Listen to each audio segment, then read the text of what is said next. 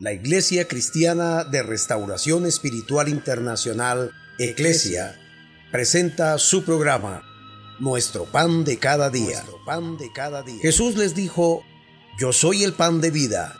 El que a mí viene nunca tendrá hambre, y el que en mí cree no tendrá sed jamás.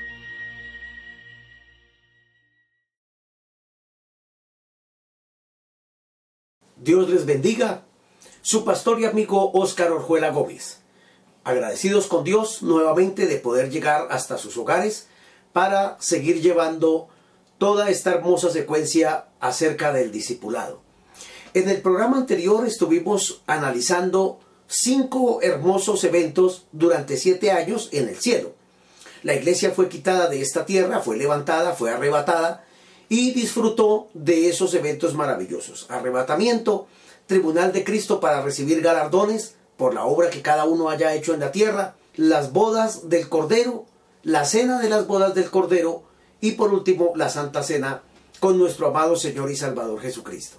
Cuando miramos estos eventos, estos eventos sucedieron durante siete años en el cielo. Pero la pregunta sería, ¿y qué está pasando en la tierra?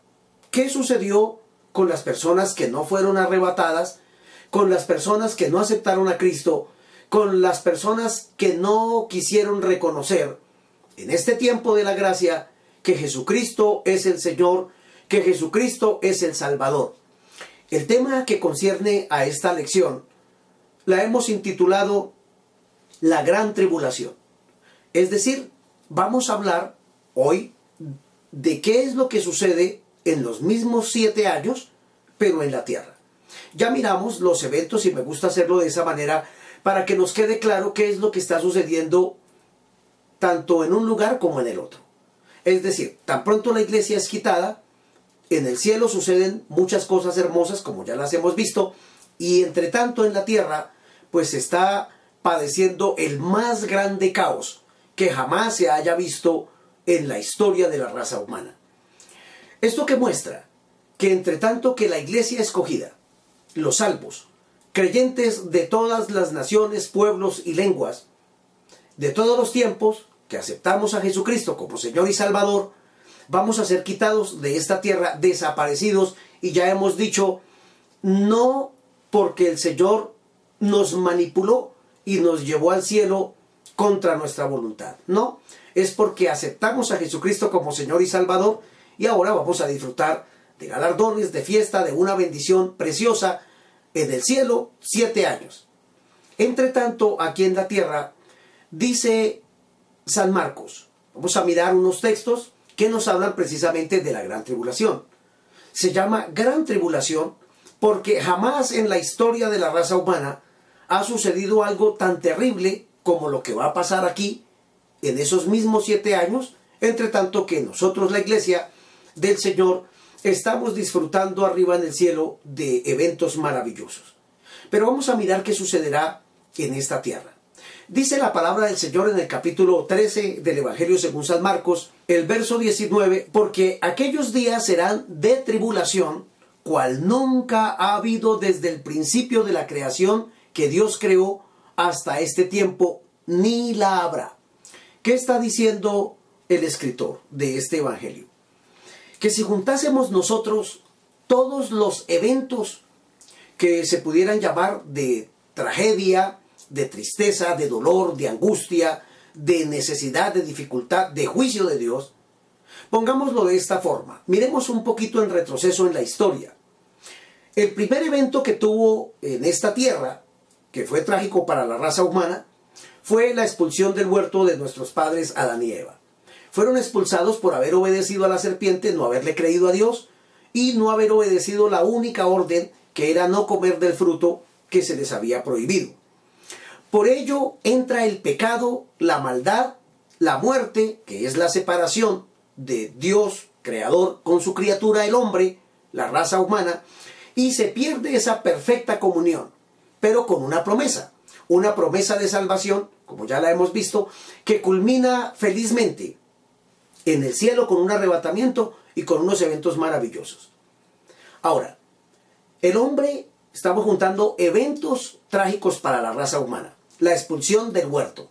Ya eso es algo trágico, porque el hombre rompe y pierde esa perfecta comunión que tiene con su creador. Entra la enfermedad, la muerte, y de ahí en adelante el hombre empieza a morir.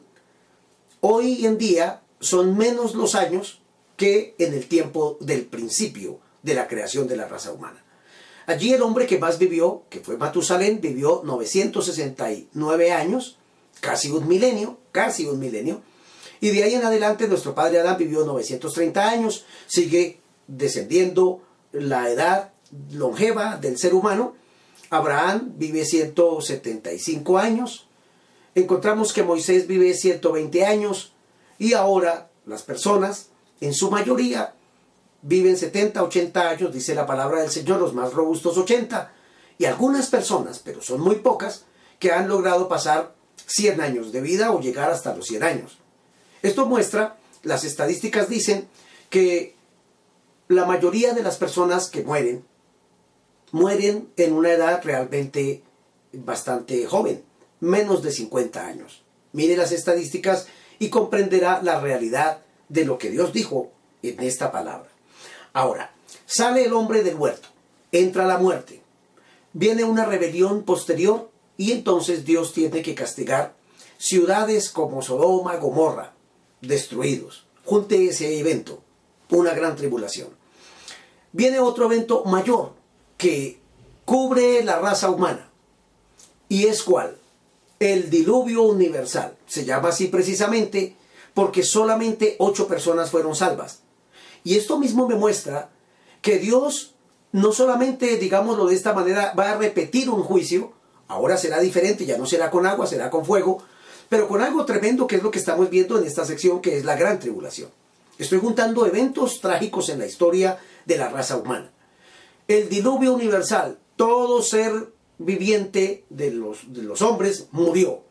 Niños, adolescentes, jóvenes, adultos, ancianos, enfermos, gente que gozaba de buena salud, murieron en su totalidad. Solo ocho personas, muy pocos, realmente en comparación de la existencia de los millones de personas en ese entonces, perecieron por el juicio de Dios. Junte eso. Ahora, vienen enfermedades, homicidios, todos los asesinatos que se han cometido en la tierra durante la historia de la raza humana, todas las pandemias, incluyendo la del COVID-19, todas las tragedias, enfermedades eh, mortales, el cáncer, el SIDA, toda la violencia que se genera en el mundo entero, violaciones, todos los eventos de terremotos, de huracanes, de tsunamis, de erupciones de volcanes, accidentes, junte todo lo que dice la Biblia acerca y la historia. Primera, Segunda Guerra Mundial, todas las guerras que ha habido durante los tiempos, en los tiempos bíblicos, si juntásemos, para resumir este texto, todos los eventos trágicos que el ser humano ha tenido que experimentar durante estos seis mil años de existencia de la raza humana, pues lo que vendrá en estos siete años, entre tanto que la iglesia está disfrutando en el cielo, dice la escritura que habrá una tribulación tan grande que nunca en la historia de la raza humana, en lo que Dios creó, se ha visto jamás. Es decir, todo lo que acabo de mencionar históricamente como hechos trágicos de la raza, pues en solamente siete años se van a manifestar 21 juicios de parte de Dios distribuidos en lo que la Biblia llama los primeros siete juicios, que son los sellos de esos juicios. Sucede a esos sellos siete trompetas que son juicios peores, mayores, y posteriormente se derraman los últimos siete juicios, que son los juicios de las copas de la ira de Dios. Mire cómo lo dice el término. La ira de Dios derramada sobre la tierra. Durante siete años, siete años de gran tribulación, siete años de angustia, siete años terribles, que dice el verso 24 de Marcos que estamos leyendo el capítulo 13. Pero en aquellos días, después de aquella tribulación, el sol se oscurecerá, la luna no dará su resplandor. Siete años terribles. Siete años de una gran tribulación. No es cualquier tribulación, es una gran tribulación. Una tribulación terrible, una tribulación donde si miramos nosotros el relato apocalíptico, por ejemplo, que es donde más exactamente se le da una revelación al apóstol Juan allí en Patmos, viendo cada uno de esos siete juicios iniciales, los intermedios, que son las trompetas, y por último las copas de la ira de Dios, cómo se van traslapando. Es decir, no ha terminado un juicio y ya está empezando el siguiente juicio y así sucesivamente, uno tras otro, 21 veces repetidas, un juicio tras otro, tras otro, tras otro, 21 veces durante siete años. Guerras, hambres, pestilencias, enfermedades, maldad, corrupción. Un gobierno, un gobierno corrupto que ya se está gestando en este tiempo y que próximamente, y próximamente digo es, cuando la iglesia sea quitada, ese gobierno podrá posesionarse en el trono para gobernar al mundo entero. Hoy hay un sinnúmero de sistemas que se están acoplando y se están unificando precisamente para dar paso, para dar apertura a ese gobierno que se conoce como el gobierno del anticristo, el cual estará posesionado sobre la tierra por obra de Satanás, sencillamente para gobernar siete años. Siete años en un gobierno dividido en tres años y medio y tres años y medio. Un gobierno mundial y también una religión mundial que lo que hará será un daño mayor para que el diablo pueda a través de esa religión maldita marcar a los hombres que van a ir a la condenación eterna y al infierno posteriormente a un lago que arde con fuego y azufre. De esa manera encontramos que lo que va a venir sobre el planeta Tierra pues realmente nadie lo quiere experimentar.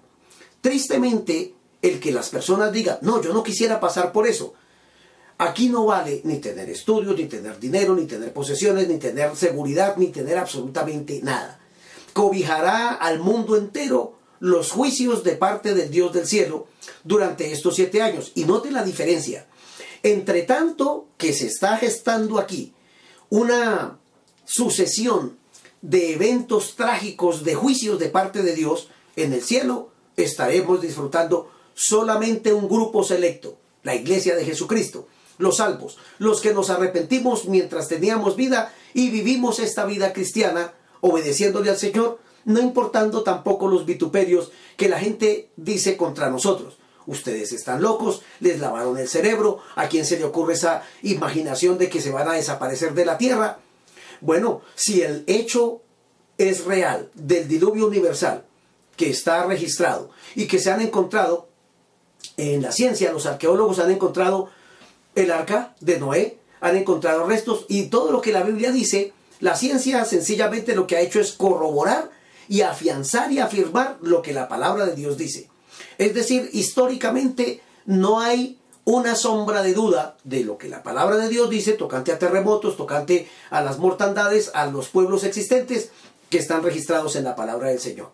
¿Por qué entonces Dios iba a no cumplir sus promesas a los que son fieles, a los que le amamos, de llevarnos al cielo, si cumplió los juicios, que es lo más terrible para el ser humano, ¿por qué no cumplirá Dios lo más hermoso para él, que es su regocijo en su corazón, de premiar, bendecir y glorificar su nombre mediante todo ese evento maravilloso que en el cielo estaremos disfrutando? Sin embargo, dice algo más la palabra del Señor y quiero referirme a otro texto que está en Apocalipsis en el capítulo 3, el verso 10. Precisamente para que usted que me escucha y ha estado siguiendo esta secuencia, se dé cuenta la importancia de vivir para Dios.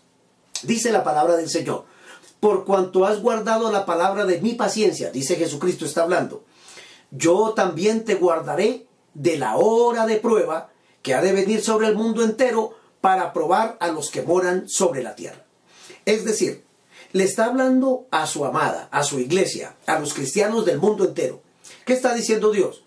Entre tanto que ustedes me aceptaron como Señor y Salvador y se mantuvieron firmes en esa fe, aceptando vituperios, que los maltrataran, que los denigraran, que los juzgaran, que los estuvieran persiguiendo, pero soportaron con paciencia y no se avergonzaron de mi evangelio, de mi nombre, de mi palabra, de ese Dios que los ha salvado, entonces dice Dios, como viene un juicio sobre la tierra, que es la gran tribulación de la cual estoy haciendo mención, porque ustedes se han guardado para mí, yo también, dice Dios, y lo promete Dios el que no puede mentir. Yo los guardaré y me gusta mucho el término que utiliza el Señor. No dijo yo los guardaré en la hora de la prueba, dijo yo los guardaré de la hora de la prueba. ¿Qué muestra esto? Que no vamos a pasar la iglesia por la gran tribulación, sino que de ella seremos guardados.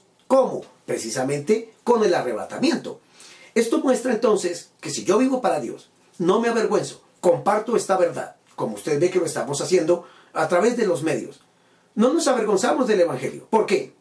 Porque el único ser que pudo perdonar mis pecados, nuestros pecados, cambiar toda nuestra manera de ser, dar un vuelco total, habernos hecho nacer de nuevo, dar un testimonio diferente y haber mostrado que realmente el único ser que puede cambiar al hombre pecador, corrupto, malo en toda su manera de ser, pensamientos, palabras, hechos, sentimientos, es nuestro Dios.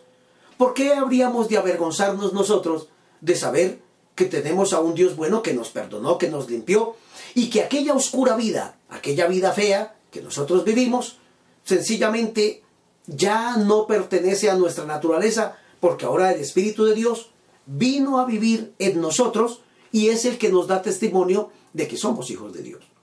¿Qué muestra esto? Pues esto no muestra otra cosa, sino que Dios premia, honra, bendice a los que hemos creído en Él.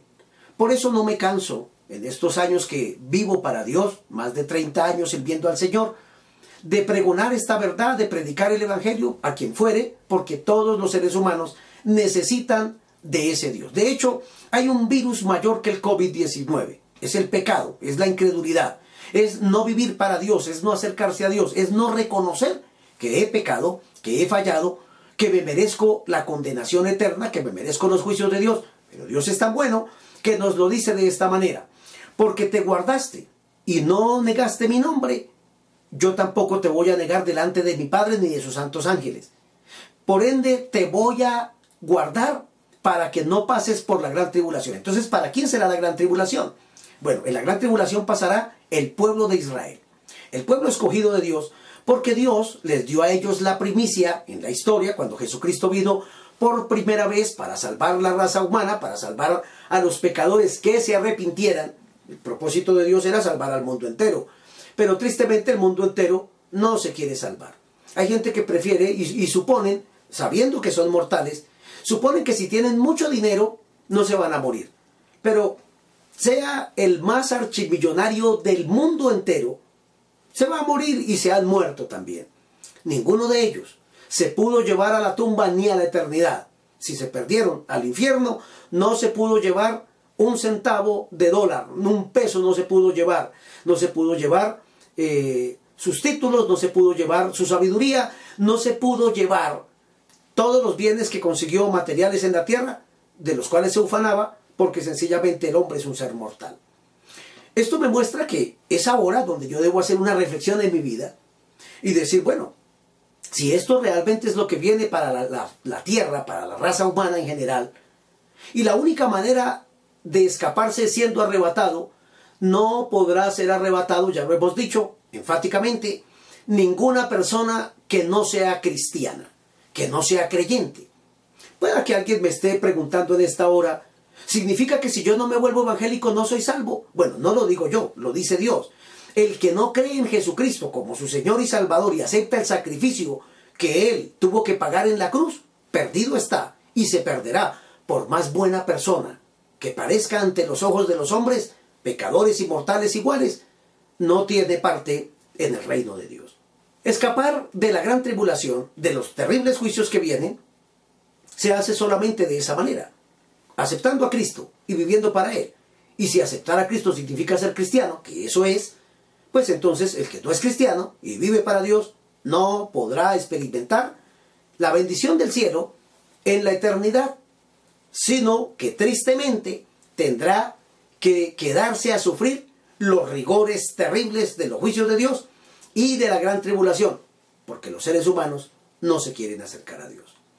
El profeta Daniel, para culminar esta parte, esta sección, dijo en el capítulo 9, versos 24 en adelante, 70 semanas están determinadas sobre tu pueblo y sobre tu santa ciudad para terminar la prevaricación y poner fin al pecado y espiar la iniquidad, para traer justicia perdurable y sellar la visión y la profecía y ungir al santo de los santos. ¿Qué está diciendo? Daniel estaba orando, intercediendo, 500 y algo de años antes de Jesucristo. Estaba el profeta Daniel preocupado, estaba estudiando al profeta Jeremías y mirando cuándo se cumplirían los tiempos de las desolaciones y el cautiverio del pueblo de Dios, es decir, de Israel. Se le aparece un ángel, más exactamente Gabriel, y le trae una revelación y le dice, yo he sido enviado a ti porque tú eres muy amado. Y te voy a explicar, hay 70 semanas que están determinadas para que Israel pueda ser ministrada por Dios y tenga esa oportunidad de salvación. Ahora, le dice el ángel que le está dando la revelación a Daniel, sabe pues y entiende que desde la salida de la orden para restaurar y edificar a Jerusalén hasta el Mesías príncipe, habrá siete semanas y sesenta y dos semanas, es decir, sesenta y nueve, y se volverá a edificar la plaza y el muro en tiempos angustiosos.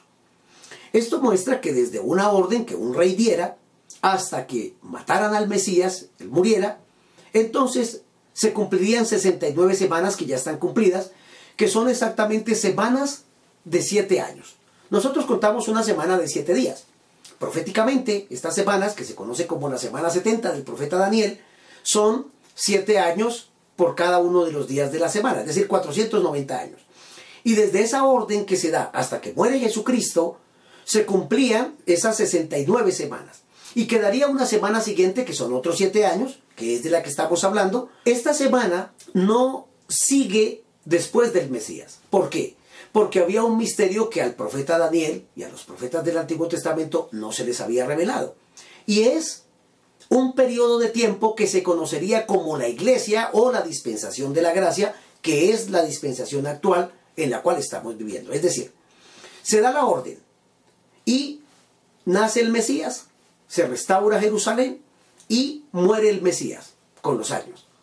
En ese periodo de tiempo pasan 69 semanas de, la profecía de Daniel. Allí muere el Mesías, muere Jesucristo, pero note, es resucitado, va al cielo y deja una gran comisión. Ahí empieza exactamente, en Pentecostés, la dispensación de la gracia, es decir, de la iglesia. Como eso no se había revelado a los profetas, con esa libertad de decir que es la iglesia hasta que Jesucristo vino, entonces el tiempo se detiene de la semana 69 y no es subsiguiente a la semana 70 que está por cumplirse. ¿Por qué? Porque la iglesia todavía está en la tierra. Y como la Biblia dice, Jesús dijo que nadie sabe el día ni la hora en que Jesucristo arrebatará a su iglesia, por eso el tiempo no se puede medir tocando a la semana 70 como después de que murió el Mesías y resucitó, sigue la semana 70, porque si así fuera, entonces estaríamos prácticamente viviendo el milenio. Ahora, lo que dice la escritura es que muere el Mesías, ahí se detiene la semana 69 y ahora queda una semana que es la semana de la gran tribulación. Una semana de siete años, que son exactamente los mismos siete años donde la iglesia está en el cielo y simultáneamente los mismos siete años donde la raza humana restante, que no fue arrebatada, que no vivió para Dios, estará aquí en la tierra experimentando los terribles juicios de parte de nuestro Dios. Si esto no nos hace reflexionar y miráramos en la historia, todo se ha cumplido de esa semana 70 del profeta Daniel. Todo está cumplido. Los juicios se han eh, venido transmitiendo año tras año, generación tras generación, pero ninguno de estos es parecido a lo que vendrá sobre la faz de la tierra. Habrá tanta ira de Dios derramada sobre la tierra que es espantoso. De hecho, dentro de los juicios, dice la palabra de Dios, habrá la tercera guerra mundial, una gran hambruna mundial, terremotos y tsunamis como los que nadie jamás ha visto en la historia, allí se presentarán. De hecho, toda isla se moverá de su lugar, dice la palabra del Señor. Habrá mucho dinero, pero tendrá que la gente botar la plata a las calles porque no servirá absolutamente para nada. ¿Qué muestra esto? que sencillamente Dios ahora, en este final tiempo de la gracia, de esta dispensación, le está diciendo a la raza humana, vuélvanse a mí, porque todavía hay tiempo, hay salvación ahora. Ahora es donde podemos volvernos a Dios, vivir para Él y hacer lo que le agrada a nuestro Dios. ¿Por qué esperar hasta los juicios? ¿Por qué esperar? ¿Será cierto? A ver, no voy a aceptar a Cristo ahora. Voy a seguir viviendo mi vida pecaminosa. Al fin y al cabo yo me mando a mí mismo. No tengo que entregarle cuentas a nadie. Voy a seguir viviendo mi vida. Y cuando yo vea que los cristianos están siendo levantados al cielo, entonces sencillamente me arrepiento y me voy con ellos también. Bueno, no va a suceder de esa manera porque el arrebatamiento de la iglesia, dice la palabra de Dios, que sucederá y le voy a poder hacer un ejercicio. Parpadee lo más rápido que pueda. Eso es. En un abrir y cerrar de ojos nos desapareceremos de aquí, es decir, nadie lo va a ver, ni nosotros mismos. Cuando seamos arrebatados, sencillamente resultaremos con el Señor en las nubes y ahí empezará nuestra gran, hermosa, poderosa bendición como vencedores por haber creído en Jesucristo, por haberlo aceptado como Señor y Salvador personal. Por ello, hoy quiero hacerle una gran invitación. Estamos haciendo el discipulado. Digamos que usted está bendecido y salvo. Pero si invitó a alguien más, o alguien me está escuchando que es la primera vez que me ve, pues hoy es el día de salvación. Es decir, hoy puede cambiar lo que sucederá con su eternidad. Una condenación eterna o una vida de bendición por los siglos de los siglos jamás con Jesucristo. No se puede de otra forma a menos que acepte a Jesucristo como Señor y Salvador. Por ello, si usted reconoce que es un pecador, que está haciendo las cosas mal y que quiere ser librado de la gran tribulación, de los terribles juicios que vendrán sobre la faz de la tierra, donde un gobierno perseguirá de la forma más despiadada y terrible para marcar a través de la segunda bestia a los hombres que no adoran a Dios, entonces quien se quiera salvar tendrá que ser torturado, perseguido, es decir, no es tan fácil como lo vemos ahora. Entonces dígale a Jesucristo, Señor, reconozco que he pecado, te acepto como mi Señor y Salvador personal. Perdóname de todo pecado, límpiame con tu sangre. Dame tu Espíritu Santo y ayúdame a ser un cristiano fiel, Señor, hasta que vengas a llevarme, porque no quiero experimentar la gran tribulación. Si ha hecho esta oración sencilla y sincera, Dios lo bendiga, bienvenido a la familia de Dios. Comparta este mensaje con alguien más que también lo necesita, porque sin lugar a dudas son muchos. Y si Él nos regalase un día más de vida, aquí estaré mañana para anunciarle entonces, ya hemos visto, siete años de bendición en el cielo con Cristo, la iglesia. Siete años de gran tribulación en la tierra, con cosas terribles, Satanás suelto, los demonios haciendo de las suyas, un gobierno despiadado y una religión corrupta, haciendo muchas cosas para matar gente. Y ahora le voy a decir qué sucederá después de que termine la gran tribulación y nosotros terminemos nuestra fiesta en el cielo. Dios les bendiga. Nuestro pan de cada día. pan de cada día. Jesús les dijo, yo soy el pan de vida. El que a mí viene nunca tendrá hambre, y el que en mí cree no tendrá sed jamás.